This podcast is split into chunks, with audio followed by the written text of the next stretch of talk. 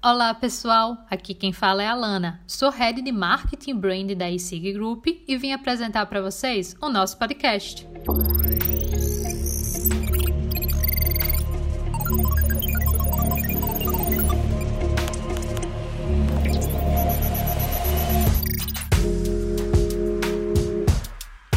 Replicamos conteúdos ricos que foram abordados durante lives no Instagram da eSig. Neste episódio, por exemplo, você vai acompanhar um bate-papo sobre os desafios da migração e utilização de uma arquitetura baseada em microserviços. Como convidado, recebemos o Davi Pereira, que atua na Sodexo lá na Suécia. Para somar, o bate-papo foi conduzido pelo nosso CEO, o Gleidson Lima. Sem mais delongas, confiram só o nosso podcast. Bem, pessoal, então, nós vamos fazer aqui hoje um bate-papo sobre microserviços, né? Que é uma, um tema extremamente relevante. E aí convidamos aí o Davi Ricardo. Davi é um, enfim, além de um amigo aí, um colega de faculdade, né? É. Fizemos aí engenharia de computação em conjunto. E depois trabalhamos aí no, é, no início aí do ISIG UFRN. Quanto é quando, Davi? Do, é, 2004 2012, foram quase oito anos aí. Oito anos aí, trabalhou muito na questão da arquitetura dos SIGs. E, enfim, é uma arquitetura que, apesar de não estar aí com os conceitos mais atuais, mas que é, se mostrou bem robusta, né? É, tá aí até hoje, né? Tá aí até hoje, com muita gente evoluindo o código e a coisa aí se mantendo. E aí hoje ele está no desafio na Suécia, Queria que você começasse aí falando um pouquinho aí desse desafio que você está, o que é que você faz, para que a gente possa entrar aí no tema de microserviços. Tá. Então, é, eu trabalho aqui na Suécia, na Sodexo. A Sodexo é uma empresa conhecida, acho que boa parte do mundo, né? E aí no Brasil o pessoal conhece muito a Sodexo pelo pelos cartões de alimentação, de refeição, né? Vale alimentação, vale refeição, tem vale combustível, tem muita coisa que a Sodex oferece. É... O Brasil, inclusive, é muito provavelmente o maior mercado da Sodexo no mundo. Né? É... Mas bem, eu trabalho na Sodexo e eu trabalho na área de pagamentos, certo? Então, aqui nós também temos um cartão, é, um cartão é, que diferentemente do Brasil não é, a gente não tem um cartão para refeição, um cartão para alimentação, um cartão único para tudo. Né? E eu trabalho no sistema que processa esses pagamentos do cartão, os, os pagamentos dessas dessas refeições, pagamento do supermercado, tá? E é, esse sistema que eu trabalho, na verdade, tá? É, a Sodexo aqui, a Sodexo aqui na Suécia não começou do zero. Tá? A Sadex aqui na Suécia começou com uma startup, uma startup chamada é, Rikslunchen, e é, a Sodexo na época dessa, que essa startup começou aqui não não estava na, no, no, país, né? Então a Sodexo queria entrar na, na, na, Escandinávia e entrou comprando essa startup, né? É, para entrar já com um, um, um portfólio de, de clientes, tá? E é, quando a Sodexo comprou essa startup, a gente, é, a Sodexo recebeu um, um, sistema problemático, tá? Um sistema grande, mas que as pessoas não conheciam o que tinha dentro dele, um sistema que é, não tinha nenhum tipo de monitoramento, então as pessoas não, não sabiam o que estava acontecendo com ele. Se o sistema saísse do ar, por exemplo, ninguém, ninguém ficava sabendo, a não ser que alguém ligasse para reclamar. E isso aconteceu, inclusive, é, é, várias vezes, de o sistema passar horas fora do ar é, e ninguém perceber até que alguém ligasse reclamando. Um sistema que precisa, que pela sua natureza, precisa de alta disponibilidade, certo? Se o sistema estiver fora do ar, ninguém vai pagar. Ninguém vai é, é, usar o seu cartão lá no, no, no restaurante para comprar o seu almoço, o seu jantar. É um sistema que precisa de muita disponibilidade.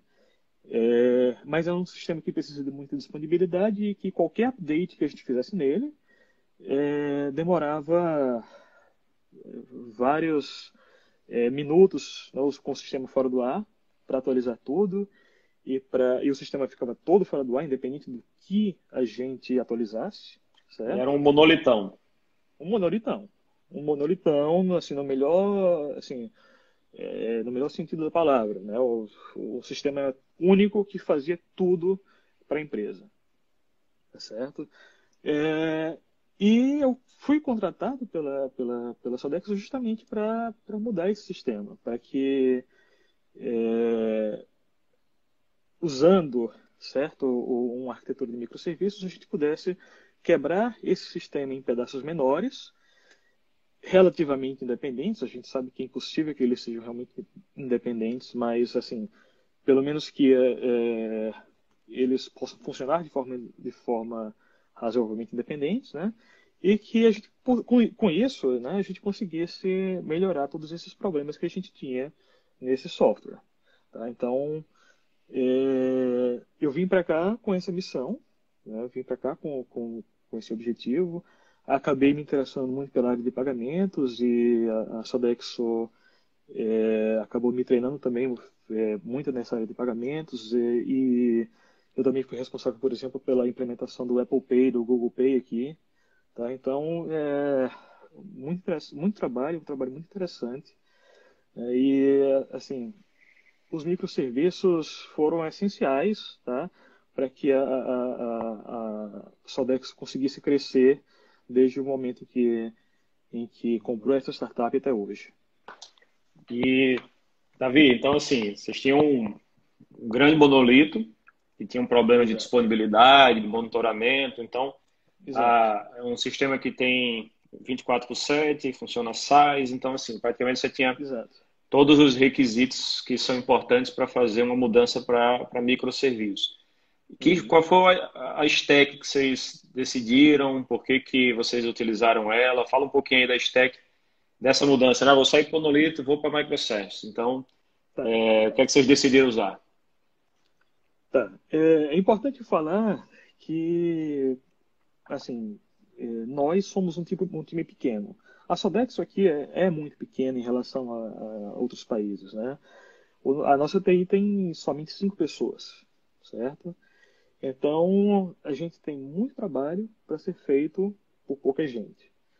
É, então, quando a gente decidiu, vamos migrar, migrar para microserviços, é, a gente decidiu que a gente teria que usar uma stack que fosse conhecida por todo mundo da equipe, afinal a gente não podia perder muito tempo, a gente estava é, com um sistema que saía do ar e ninguém sabia o que estava acontecendo, né? então a gente fazer, precisava fazer rápido.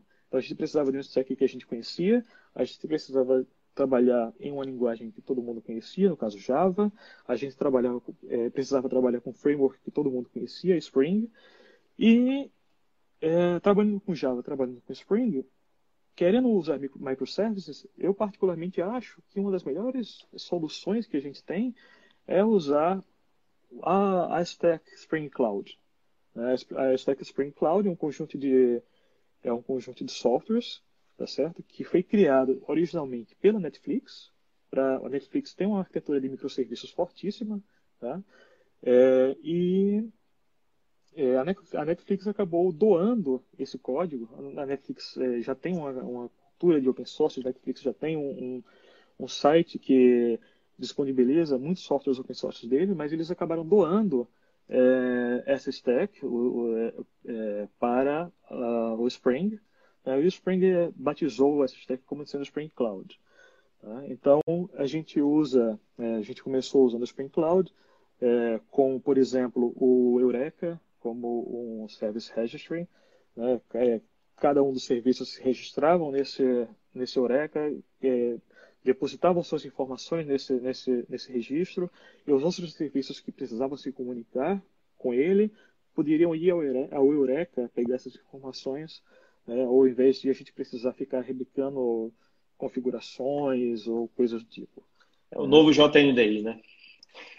Exatamente, é o, é, é o, mesmo princípio, né? um registro onde a gente passa um, um, uma chave e a gente recebe as, as, as configurações. Né? Exatamente o mesmo princípio.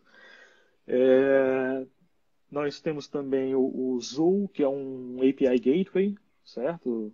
É, basicamente um, um, gateway que vai concentrar aí toda a, a, API de todos os serviços e a gente, quando for fazer a chamada a um serviço, a gente faz a, vai fazer a chamada através desse API Gateway. A gente tem, por exemplo, o é, Histrix, que é uma coisa muito interessante, que é um sistema de circuit breaker, tá? Um circuit breaker nada mais é do que uma forma de a gente ter uma alternativa de execução caso um, um serviço tenha uma falha. Né? Então, a gente tentou requisitar um serviço, esse serviço falhou, a gente vai ter um fallback, a gente vai ter uma, uma alternativa. Né? Então, o, o Histrix faz esse papel. Tá? É, então, a gente começou justamente com isso, né? com toda essa stack do Spring Cloud, que em minha opinião, se você está trabalhando com Java, com Spring, é o melhor lugar para começar. Tá. E você usa, no caso do, do Zoom, né? Você usa ele para comunicação intra-microservices ou você usa ele basicamente para comunicação do, da sua API externa, digamos, do front para o back? A gente usa é, hoje em dia, tá? porque a arquitetura foi evoluindo. Tá? A gente iniciou é, com o, o, o Zoo servindo para tudo, basicamente. Hoje em dia, o, a gente usa basicamente para comunicação de front e back-end, porque é, hoje em dia a gente usa Kubernetes. Então a gente usa próprio, é, é os próprios serviços do Kubernetes para um para realizar a comunicação entre um serviço e outro. E no caso do Zoo também chegou a colocar rate limit, todo, basicamente ele trabalha nas rotas é, para os seus microserviços. Chegaram a fazer como é que, por exemplo, regras diferentes, diferentes para API pública? Vocês têm API pública que tem que estabelecer regras diferentes de requests? Ou é mais o, o chegar a usar, por exemplo, alguma coisa como front-end for back-ends? É, ou é um é... único gate, gateway para todos? Tá. É... Bem, nós temos sim alguns serviços com regras diferentes, tá? Mas é, esse sistema de pagamentos é um sistema que ele é basicamente só back-end. Tá? O que a gente tem de front-end para ele é... é... na verdade, a gente não tem, a gente não tem front-end exatamente para esse sistema. Né? A gente tem um outro sistema que a gente está desenvolvendo agora, certo? Que é um, um sistema para substituir o, o, o, CRM que, tá em, em, que a gente tem hoje, que é muito antigo e que não é, não estava atendendo as necessidades de, de, crescimento da empresa. E nesse a gente está usando sim um front-end um front for back-end. É, mas assim, no sistema de pagamentos não. No sistema de pagamentos a coisa é, é só puramente back-end. A gente recebe é, requisições de transações, a gente faz o processamento de requisições de transações e a partir do processamento de, de, desse, dessas transações a gente dispara eventos, é, puramente back-end. Para quem está nos assistindo que não, nunca viu Hystrix ou um Circuit Breaker, na realidade a, a ideia é que quando você tem um determinado microserviço que ele começa a ter uma latência muito alta ou ter problema, isso vai gerando uma cascata. Né? Então, supondo que um chame o 2, o 2 chama o 3 e o 3 começa a ficar lento, naturalmente isso vai refletir no 2 e vai refletir no 1. Um. Então é muita ideia da, do disjuntor mesmo ali. Agora tem um circuito elétrico, o negócio está pegando fogo, pô, você desliga, que é melhor você dar erro e você simplesmente não ir ali do que você gerar uma cascata de latência para o seu sistema todo. Vocês já chegaram a passar por alguma coisa assim? Então, é... depois que a gente começou realmente a separação é, de, de, do sistema, do monolito, em vários microserviços, tá certo? A gente adicionou é, vários. É, acho que adicionou um circuit breaker em vários pontos. Acho que o principal deles é no, no que a gente chama de gateway, tá certo? É o Transaction Gateway. Não é, não é o API Gateway, é o Transaction Gateway que é aquele módulo que recebe as transações da operadora de cartão. No nosso caso aqui, a gente trabalha com Visa, então nossos cartões são Visa, a gente recebe as transações da Visa. Tá? É, esse, esse sistema é a porta de entrada das, das transações do sistema, certo? Então, para que, que a gente consiga processar essas transações, a gente precisa que o sistema esteja responsivo. A gente precisa que o sistema de validação da transação esteja responsivo, a gente precisa que o sistema de é, processamento da transação esteja responsivo e por aí vai. É, então, nesse caso, a gente ter uma rota alternativa para se a gente tiver um problema nesses outros serviços que, é, que vão processar a transação, é, se a gente tem uma rota alternativa para caso esses serviços falhem, né, é essencial. E é, a gente tem isso no caso do gateway, tá certo? Caso o gateway não consiga se comunicar com o sistema de processamento de transação, a gente vai é, a gente vai assumir um risco, tá certo? Essa é uma regra definida pelo negócio. A gente vai assumir o risco de, de que pode ser que o, o, o dono do cartão não tenha saldo suficiente e tudo mais. A gente vai assumir o risco e vai poder autorizar transações até 200 coroas, 20 euros mais ou menos. Né? Então, a gente tem sim é, é, é, circuit breakers ao, ao, ao, longo do sistema, mas esse provavelmente é o mais importante deles, né? é, o, é o que é, foi primeiro implementado e foi assim é, o que quando é usado, né, é, o mais usado. De fato, assim, o que é, é uma das coisas que a gente vai, vai conversar ainda, mas a gente conseguiu uma melhora gigantesca no, no desempenho do sistema, no, na disponibilidade do sistema, e hoje em dia a gente praticamente não usa esses circuit breakers, mas é, quando eles precisam ser ativados, eles são extremamente importantes. Show. É, e me diga uma coisa, Davi. É, muitas vezes assim o pessoal coloca o microservices como uma bala de prata, né? Não, é para resolver todos os problemas e parece até que o monolito não tem mais espaço. Que... Uhum. Mas, assim, é... exige uma preparação, toda uma, uma pré-condição para você ter um time que realmente e ter um projeto que tenha condições de desenvolver usando a arquitetura de microserviços. Na sua opinião, quais seriam essas, esses principais desafios e o que é que o time tem que ter é, para poder realmente desenvolver uma arquitetura de microservices que ganhe em termos de qualidade e também com alta produtividade. Tá.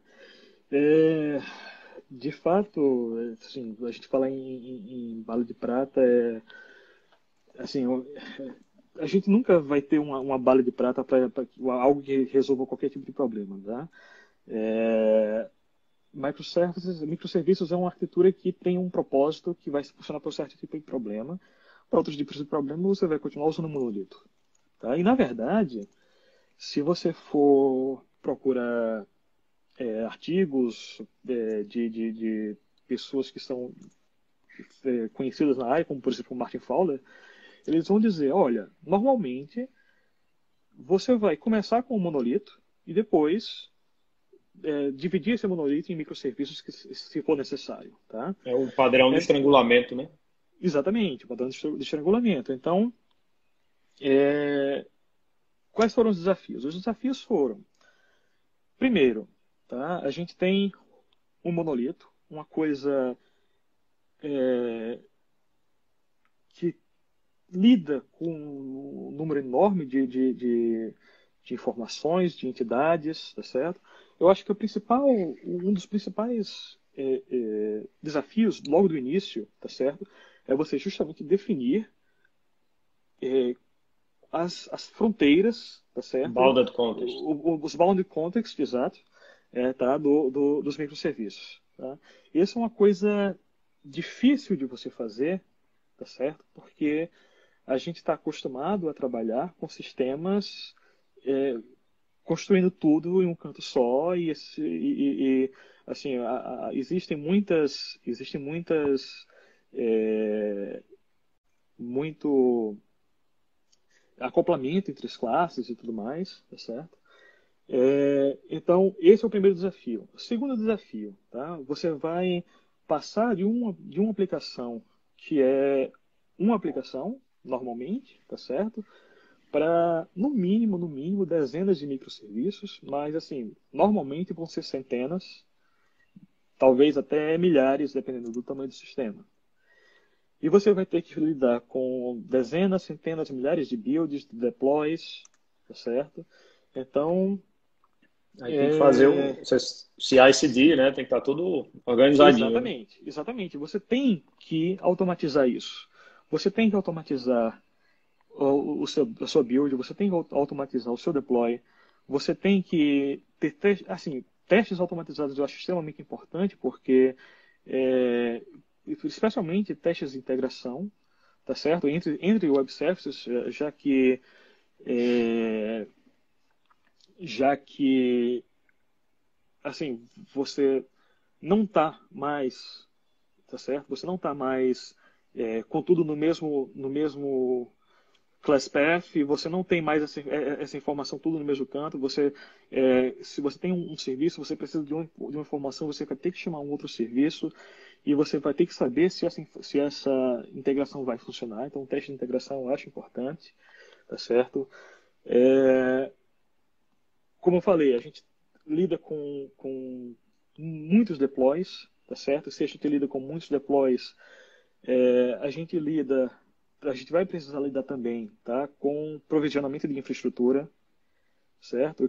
O que, é que eu digo, o que, é que eu quero dizer com isso? Que você precisa é, ter uma forma de, de disponibilizar é, rapidamente né, uma infraestrutura para infraestrutura para receber aquele deploy que você está fazendo e assim é, é... fora que o dev é... tem que entender também o que aquilo ali vai cair num pod o que é um pod Exato, é, como é que vai ser o scale no pod como funciona a estrutura de Kubernetes para poder ou seja o cara tem que não pode fugir disso também não né? exato exato exato é, um outro desafio, tá? que eu, eu já vi que teve gente perguntando, monitoramento. Tá? Você... Foi nosso amigo Igor, rapaz. lembra do Igor? Sim, Igor. Lins, tá? Falei com ele um dia desse, tá em Brasília. Um abraço aí para você, Igor. Um abraço, Igor. Pois é, cara. É, monitoramento é um, um, um, fator que eu considero essencial. Você tem que monitorar o, os serviços. Você, por quê? Porque você tem você vai ter muitos serviços. Você vai ter, como eu já falei, dezenas, centenas de serviços, todos funcionando e todos, é, muitas vezes, dependendo um dos outros para poder funcionar. Você tem que saber se eles estão funcionando ou não. Tá?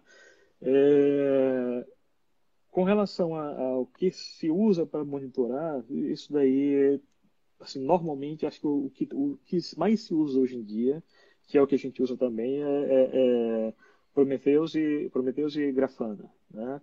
Acho que isso daí é uma coisa que já está bem estabelecida e assim é, casa muito bem com o Kubernetes. Tá? O Kubernetes já tem uma integração muito boa com o Prometheus, você já consegue é, de cara pegar, pegar as informações dos pods é, e enviar para o Prometheus e gerar dashboards e tudo mais. Tá? Então, o monitoramento é muito importante. E ah, outra coisa, consistência, tá? É... Consistência de API, principalmente. O que, é que eu quero dizer com consistência de API? O, é, o time tem que estar maduro o suficiente, tá? Para saber construir uma, uma API, uma API REST, né? Já que é o que a gente usa mais quando está trabalhando com, com, com, microservices. Então a gente tem que saber, por exemplo, é, o que é uma, uma URI que faz sentido. A gente tem que saber bem quando usar os métodos get, post, put, delete, etc. Você não vai é, criar um, um, serviço que usa o método get e esse get vai é, fazer uma alteração, fazer uma, uma, uma alteração no, no, estado do sistema, né? Então, isso é uma uhum. coisa importante. E também os, é, saber usar bem os, os status né, da, da resposta. Tá? Então, é importante você conhecer, saber construir APIs REST e você ser consistente na hora de, de, de, de, de criar essas APIs, você combinar com o time, qual, qual vai ser, qual, quais vão ser as, os padrões que a gente vai utilizar, tá certo? Vocês é, hate, OES, por exemplo, é uma possibilidade, a gente não usa, mas é, é uma possibilidade. É, bem, você tem uma documentação boa usando o Swagger, por exemplo, certo? Isso é um, um outro desafio.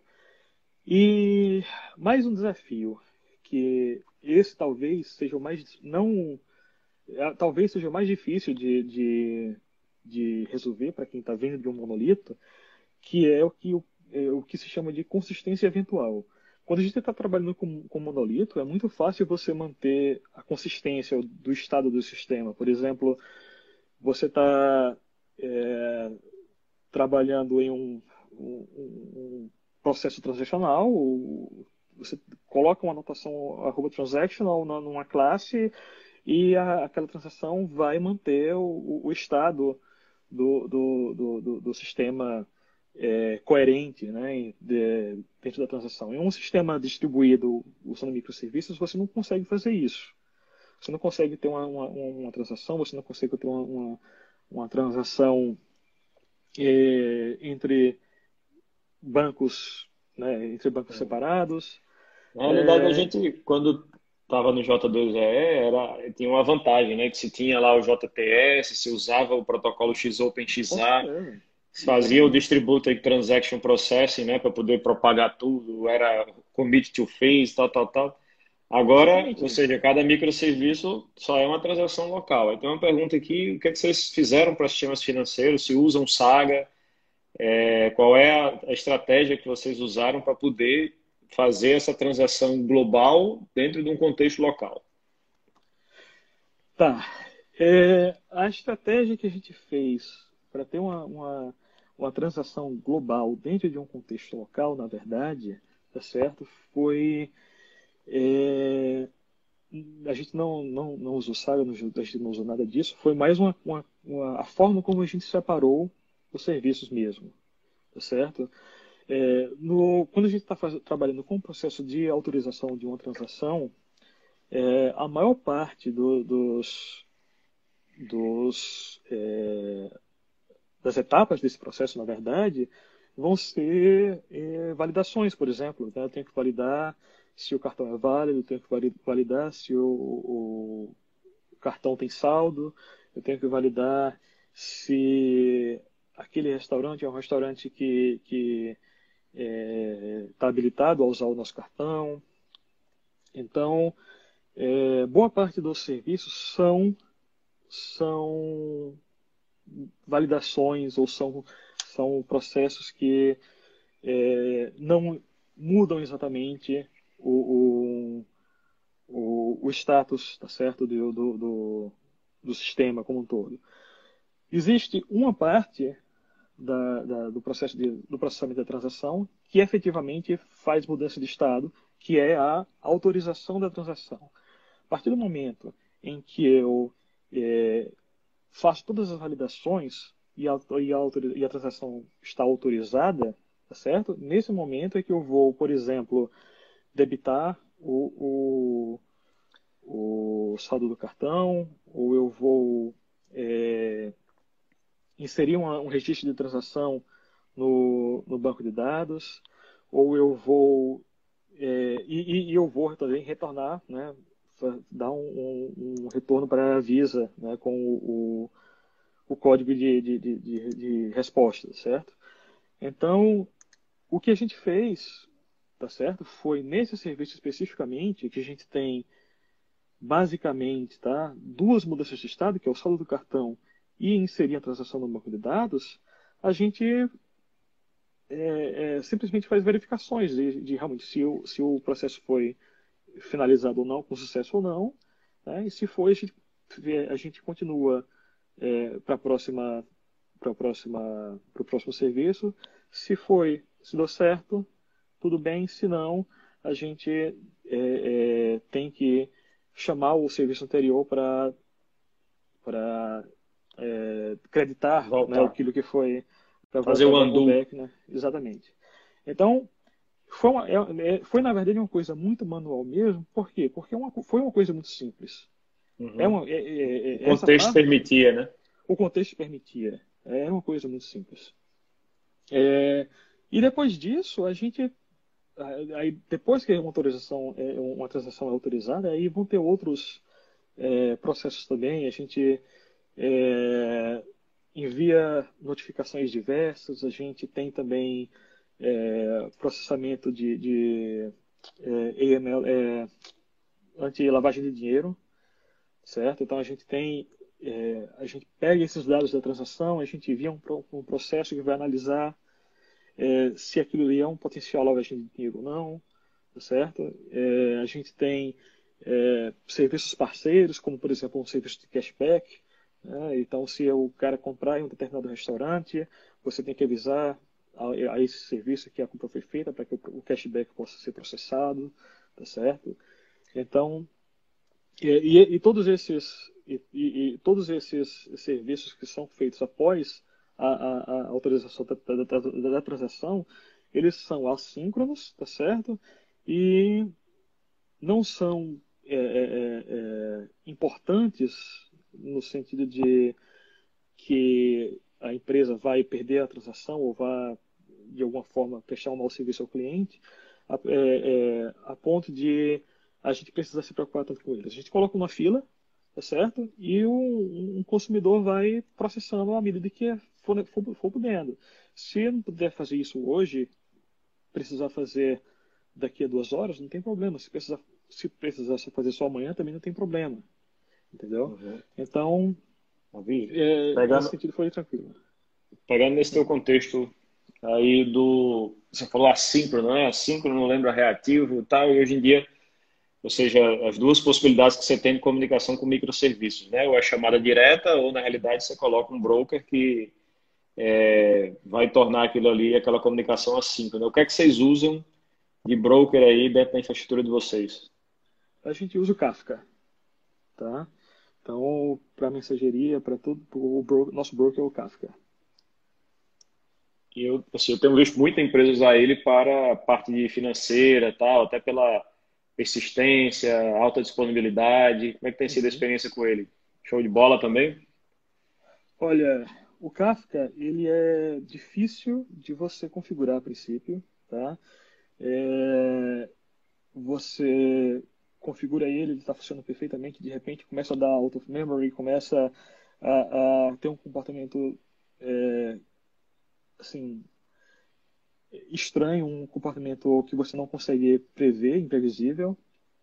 É, mas a partir do momento em que você consegue é, você consegue configurar o Kafka tá certo? para as necessidades do, do, do, seu sistema, então eu, eu, acho que ele funciona perfeitamente bem. A gente não tem tido problema com ele. A gente teve no, no, no começo justamente por causa, porque a gente não é, tinha adequado as configurações dele às, às, nossas necessidades, mas isso aí, a partir do momento que a gente resolveu, funcionou muito bem. E me diga uma coisa, também é, uma pergunta, na realidade eu acho que foi outra pessoa que perguntou sobre monitoramento, o Igor falou sobre é, a parte também do distributed tracing. Vocês usam o Jagger ou alguma coisa do tipo para... Isso, a gente, exatamente, a gente usa o Jagger, exatamente. É, o Jagger está padrão, né? Não sei se até você é. já viu no Linkerd, quando até no, em alguns service mesh, como o caso do Linkerd, ele tem um Jagger internamente. Isso, então, eu acho que exatamente. praticamente virou padrão para distributed trace, né? Exatamente. E é, uma outra coisa que, que a gente faz também, tá? É que a gente usa a gente usa o Prometheus, o, o, o Grafana para monitorar, para monitorar as aplicações, mas a gente também usa, a gente também está usando é, Elasticsearch e Kibana, tá certo? Para principalmente para monitoramento de negócio, tá? Então é, a gente monitora é, as transações que estão vindo, a gente monitora é, como é que está o, a, como é que como é que está o, o, o, as ativações dos cartões, sei lá, do Apple Pay, do, do Google Pay, essas coisas todas. E o, o, o, distributed tracing ajuda bastante quando a gente está quando a gente está hum, trabalhando com Elasticsearch, tá certo? Para você conseguir justamente identificar de onde é que vem uma, uma, uma um log para né, para poder fazer alguma coisa com ele. Peraí, então deixa, deixa eu entender aqui. Você coloca, ou seja, você também tem logs de negócio na sua aplicação, aí você Isso. configura lá um bit do, do Elastic para ler esses logs, né, do Logstaff, você joga para o Elasticsearch e faz um painel no Kibana para que a sua área de negócio é, fique monitorando ali o que está acontecendo. Exatamente. A gente cria um dashboard, esse dashboard fica lá na, na, na sala do, do COMEX, né, do, do pessoal que toma as decisões de negócio. Tá? E é, assim, é, essa solução do, do, do, do, Elasticsearch, ela foi, na verdade foi até é, anterior a, a gente é, fazer, né, completar essa, essa, essa migração para microserviços. É, assim, uma das, a, a, primeira fase, na verdade, que a gente teve foi é, implantar monitoramento. A gente tinha que saber o que estava acontecendo para poder decidir o que, que a gente ia fazer. Né? E o Elasticsearch também foi muito importante para o monitoramento da, da partida do negócio. Aí. É. Cara, eu, eu, também compactuo com esse depoimento. A gente usa fortemente Prometheus e Grafana e também coloca os logs para o Elasticsearch para você descobrir o que está acontecendo. Assim, é show de bola, realmente. É uma coisa bem... É. Davi, é, vamos falar um pouquinho sobre banco. Né? Certo. Ou seja, uhum. como é que vocês usaram aí na estratégia dentro? Vocês tinham um monolito, provavelmente um banco só. Uhum. Isso, exato. E aí, quando foram para microserviço, como é que eh, essa separação do balde de context na parte da aplicação, ok. Uhum. E, nossa, e no banco, como é que a coisa aconteceu? Tá. É...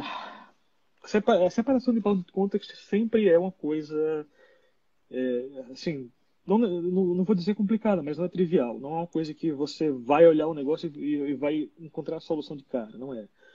Mas, assim, no nosso caso, tá, a gente tinha um, a gente tinha justamente um banco de dados único com todas as tabelas que é, estavam, que faziam parte de todo o, o, o nosso processo de, de, de autorização de, de, transações, de clientes e tudo mais. Tá?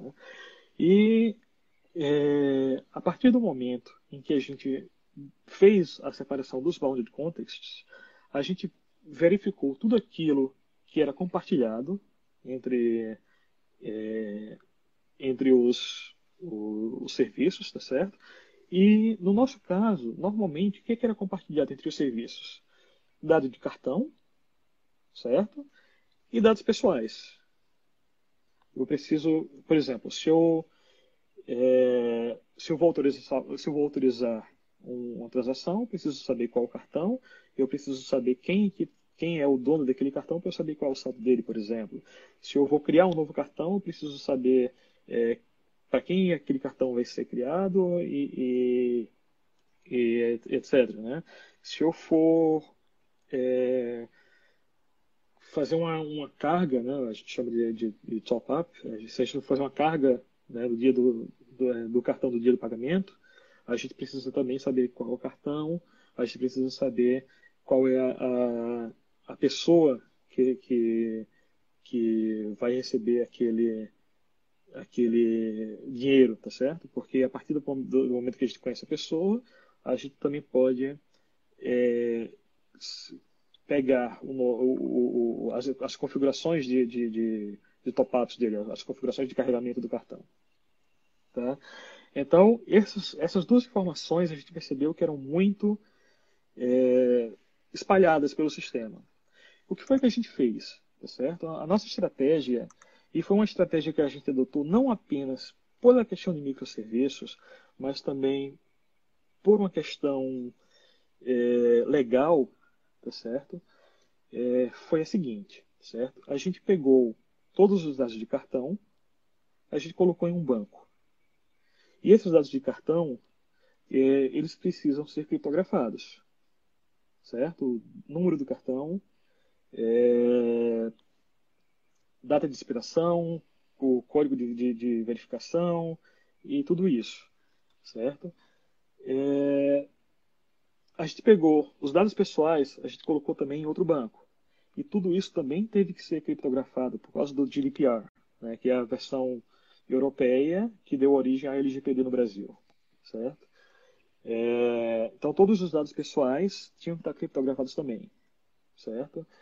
É, a gente também tinha dados de cartão, certo? Que eram, é, na verdade, não é exatamente aquele tipo de dado de cartão, mas é dado da conta do usuário, tipo é, quanto ele tem de saldo, certo? Quanto um, um, um usuário tem de saldo. É, isso aí também ficou em outra parte do, do, do, sistema. Toda parte de clientes ficou separado. O cliente, não, o, o, cliente, na verdade, nosso cliente não são os portadores dos cartões, são as empresas que dão cartões para os funcionários, tá certo? Os clientes ficaram também em outro banco de dados, porque o cliente, por exemplo, não tem nada a ver com o processamento de uma transação. Então, é, a gente fez essa separação e o que a gente fez é, para o que a gente fez para possibilitar a comunicação tá certo? entre os serviços que, o, que, que acessam esses dados separados foi utilizar um, um número, certo? um, identificador é, para os cartões, um identificador para as pessoas, e esse identificador, esse identificador sendo algo comum no sistema. Então, uhum. cada um dos nossos é, cardholders, cada um dos nossos portadores de cartão tem um número, tá certo? E esse número, ele é, fica esse número ele fica espalhado é, também no, no, restante do banco de dados. Os nossos cartões também, eles têm um número, o, a gente chama de Card ID, e esse número também fica espalhado pelo banco de dados. Tá é, certo? Deixa eu, deixa eu te perguntar uma coisa, então, com relação a esse contexto aí. É, beleza, entendi. Mas no contexto é o seguinte, supondo que é, você, vocês desligaram o monolito e colocaram a parte, o microservice no ar, o microserviço no ar, porque uhum. se você tem que conviver com os dois, né, e isso em geral você tem que conviver isso durante um tempo, a parte de mudança de banco de dados acaba limitando.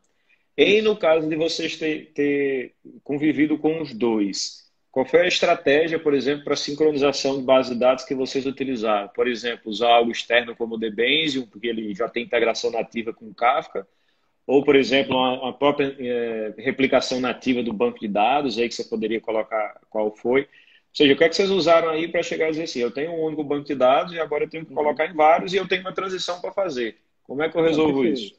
Perfeito. Não, é, é, inevitavelmente, quando você vai fazer uma transição de, de monolito para microserviços, você vai acabar tendo aí que trabalhar com, com o banco do monolito, que é o banco dos serviços, tá certo? E você vai ter que ter uma replicação. No nosso caso, tá certo?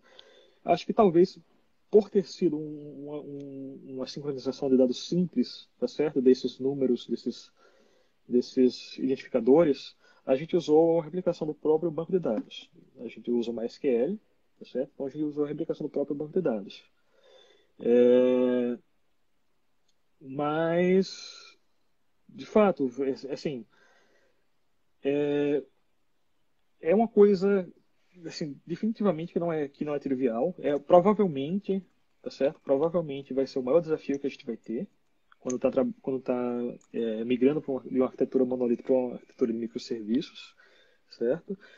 E eu, assim, para dizer para você que solução usar, eu acho que como qualquer como qualquer problema, a, a resposta depende, entendeu?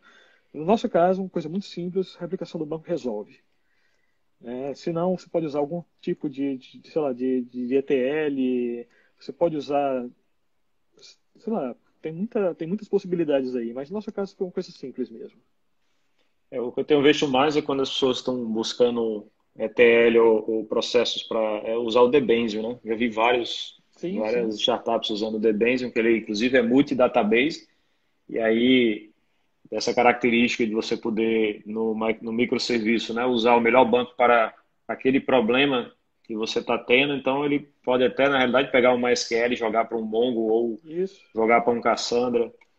É... E, Davi, outra coisa, assim, nós, particularmente aqui na SIG, vimos uma diferença gigante entre você ter, na realidade, um stack é, mesmo uma stack de microserviços com e sem, e sem Kubernetes. Ou seja, Kubernetes é, é, assim, é um ponto de virada é, importantíssimo. Como é que vocês viram isso aí? Desde quando vocês estão usando? Tá. É, a gente começou por restrições de, de, tamanho de equipe mesmo, por, priori, por, priorização. Né? A gente tinha coisas importantes para resolver, monitoramento, deixar o gateway é, é, assim, estável, tá? Então a gente tem muitas coisas importantes e o Kubernetes não foi das nossas, ah, não foi a nossa prioridade, tanto que a gente migrou, migrou para o Kubernetes, assim, efetivamente há mais ou menos um ano. Menos de um ano, na verdade. A gente está em setembro, né? Menos de um ano. É... Então, assim, eu não tenho, assim, não tenho, nem tenho nem o que falar. É, usar Kubernetes, algo que a princípio né, pode parecer que vai ser algo muito complicado, que vai é, trazer muita, muito trabalho, ou que vai trazer muito, é, muita complexidade para o sistema. Na verdade, eu acho que, assim, facilita tanto, facilita tanto mesmo a, a, a conquista de, de alta disponibilidade, a conquista de escalabilidade, que eu diria que, cara, se você quer fazer uma arquitetura de microserviços, tente usar o Kubernetes. Porque é muito fácil você, por exemplo, é, ter um, um, um, um, serviço, tá certo? Que está com uma, uma certa carga de uso. Por exemplo, no, no, nosso caso, tá certo? A gente tem é um, cartão refeição. Quando é que o cartão refeição é mais usado? No, no horário das refeições, café da manhã, almoço, jantar, certo? De madrugada praticamente não é usado, certo? Então, é, a, a, diferença de uso do, do sistema, tá certo? Na, nas diferentes horas do dia é muito, é muito diferente, certo? É, na, de madrugada, praticamente nada. Na hora do almoço, são, são milhares de transações por segundo, certo?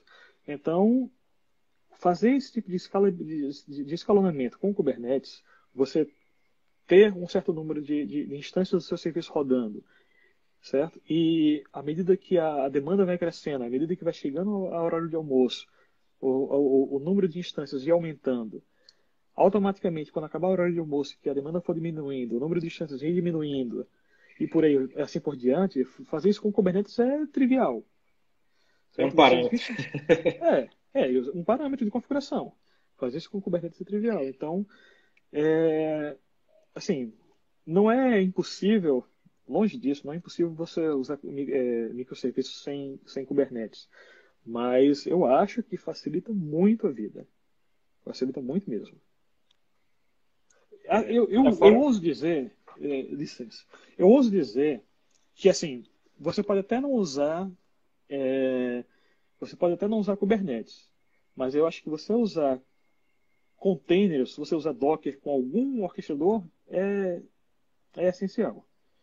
Eu acho muito difícil você conseguir é, atingir os objetivos de uma arquitetura de microserviços é, é sem usar containers. É, até porque a, o próprio surgimento do Kubernetes também matou a, possibilidade, a necessidade de você ter uma Eurica, né?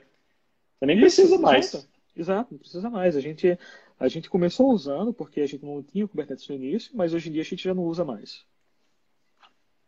E, e agora, assim, óbvio que isso é uma evolução, mas a depender até da, da, da arquitetura, se o camarada colocar alguns service meshes, por exemplo, uhum. é, a gente está fazendo as avaliações com o Linkerd, é, ele já começa a tirar algumas outras. Eu posso, por exemplo, colocar o API Gateway nele, né? Isso, é, exato. Posso, é, a questão de, do distributed tracing já fica nativo também. Isso, então, uma série de facilidades. É. O circuit breaker já pode ficar nele também. Uhum, né? é. é. usar, usar um service mesh vai, vai facilitar muito.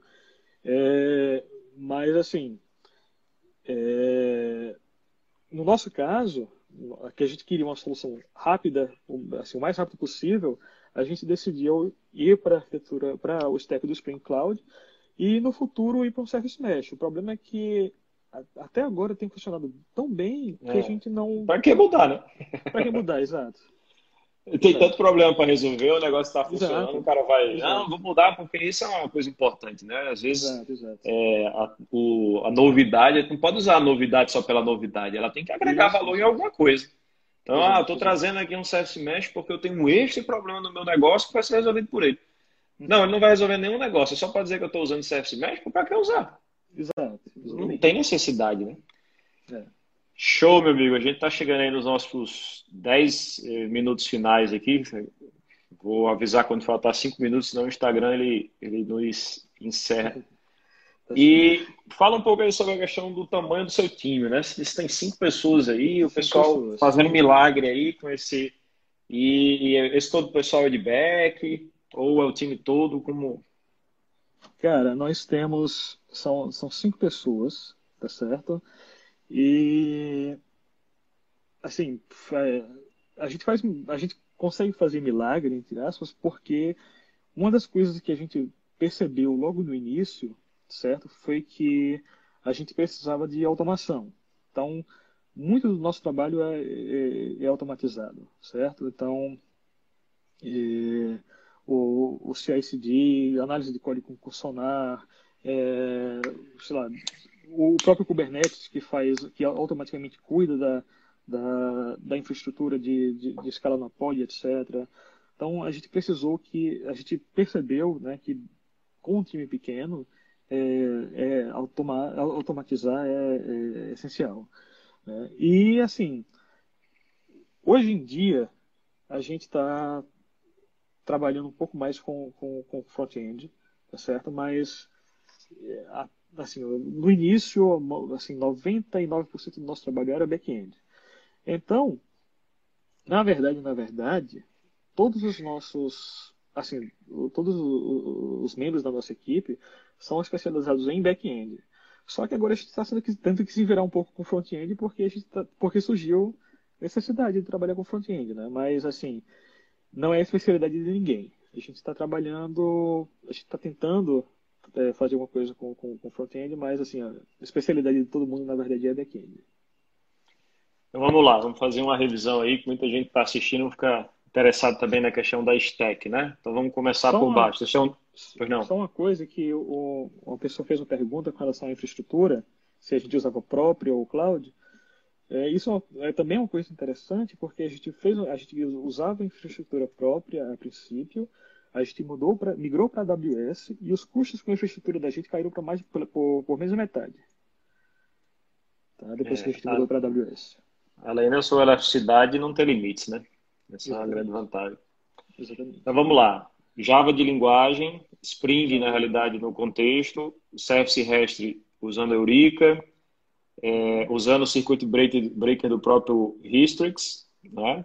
Usando o Spring Zoo como API Gateway, uhum. usando o, o Kafka como broker, banco de dados MySQL, front você não falou, né? Mas acho que vocês usam o React, front, né? React, exato.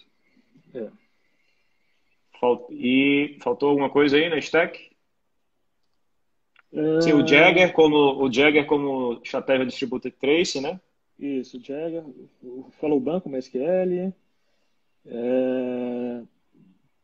Prometheus Grafana para monitoramento, Elasticsearch Kibana para monitoramento também, só que mais a partir do negócio.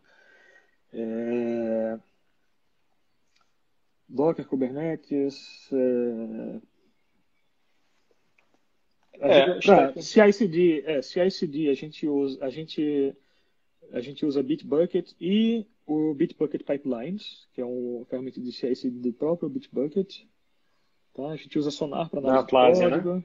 Né? Exato, da Atlassian. Que, e, é, e vocês usam Gira, então, para também? Pra... Isso, exato. É o pacote inteiro da, da Atlassian.